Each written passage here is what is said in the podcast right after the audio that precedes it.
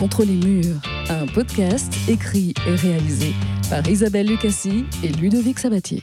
Ah, ASCII, bah abréviation aussi. En fait, c'est beaucoup d'abréviations. Hein. Ouais, beaucoup d'abréviations euh, dans le langage des jeunes. Enfin, moi, j'ai entendu ça d'une musique, d'un d'un chanteur. euh. Ah, moi, je dis beaucoup genre, par exemple. Quand on écrit un message ou quoi, on est plus, euh, on est plus à abréger. Euh, non, mais c'est un mot enfin, que je vais, passer, je vais passer dans mes phrases. Je sais pas comment le définir. C'est quand, c'est quand on parle avec euh, nos amis proches. On va utiliser euh, ce genre de vocabulaire pour, euh, enfin, pour euh, décrire une situation. Par exemple, quand, quand on parle entre nous, on a besoin de, de débiter un maximum d'informations parce que, par exemple, on est pressé.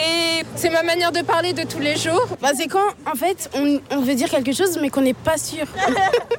en fait, on utilise tous les mots, mais sauf qu'on est, sauf qu'on les, euh, on les raccourcit. Askip, A-S-K-I-P. bah, je le dis juste. Je dis euh, Askip, il y a euh, quelqu'un qui a parlé sur quelqu'un d'autre et euh, ça a fait une histoire. Astype, non là vous me posez l'école. C'est parce que je suis pas jeune, c'est pour ça. Aspic, Astype, Astype. Ah ce type, qu'est-ce qu'il est drôle. Actip Actip Comprends pas. Comprends pas ce que vous voulez dire. Je sais absolument pas ce que ça veut dire. Astic, je ne sais pas ce que ça veut dire. Asip. Euh, vraiment, j'ai aucune idée. Oh, voilà. Actip. Actip. Oui, je ne vois pas. Enfin, je répète peut-être, mais je le répète mal. Actip. Actualité. À ce qui ça veut dire pareil? À ce qui paraît, ah oui, d'accord. À ce qui paraît, oh ben non, euh, c'est pas français. hein. Oh, ben en effet, il faut le faire. hein. Je parle normalement une langue française normale. euh. Mais c'est, mais c'est un crime pour la langue française. Pas vrai J'étais institutrice et les élèves parlaient euh, comme leurs parents, mais à l'époque, parce que j'ai 94 ans quand même, à l'époque, eh ben, les jeunes parlaient bien.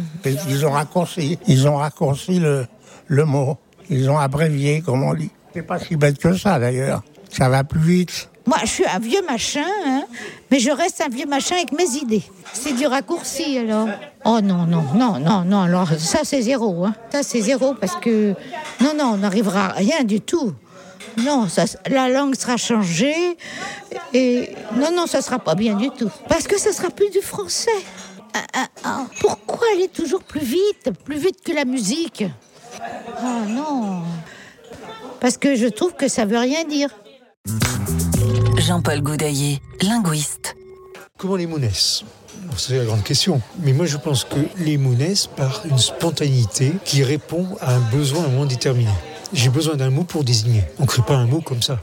J'ai un objet, j'ai une, pratique, euh, je veux désigner. Alors, les abréviations dans le langage, les abréviations par les jeunes. Bon, procéder par abréviation, c'est normal. C'est rapide. Et alors, des jeunes qui sont toujours speed, c'est évident. Et alors, en plus, une contrainte graphique qui est le nombre de caractères des textos. Donc, une pression du graphique sur l'oral. Ils prennent l'habitude d'abréger les termes. L'exemple de LOL est vraiment la cerise sur le gâteau en la matière. Donc, ils vont toujours essayer d'aller vers l'abréviation, d'autant plus que la tendance de la langue française, pas de la langue en tant que, telle, mais des locuteurs français depuis très longtemps, est vers la siglaison. Prendre, prendre des initiales. Alors, pourquoi les jeunes ne reprendraient pas ça? Ils sont toujours pressés. Et en plus, c'est très rapide et c'est connu. Alors, c'est un, rapide sur le plan oral, et c'est deux, économique sur le plan graphique qu'on fait les textos. Donc, c'est tout à fait normal que nos jeunes pratiquent actuellement la siglaison et l'abréviation à outrance. Moi, j'associe toujours création à innovation. Donc, dès qu'ils mettent quelque chose de nouveau dans la langue, c'est une création. Après, sera-t-elle reprise ou non C'est un autre débat. Il y en a qui sont reprises, il y en a qui tombent en désuétude, comme beaucoup de choses, ce qui est normal. C'est créatif. La langue est un grand espace de création, un espace de vie. Pourquoi? Parce qu'elle est le propre de l'être humain. Les mots contre les murs, un podcast écrit et réalisé par Isabelle Lucassi et Ludovic Sabatier.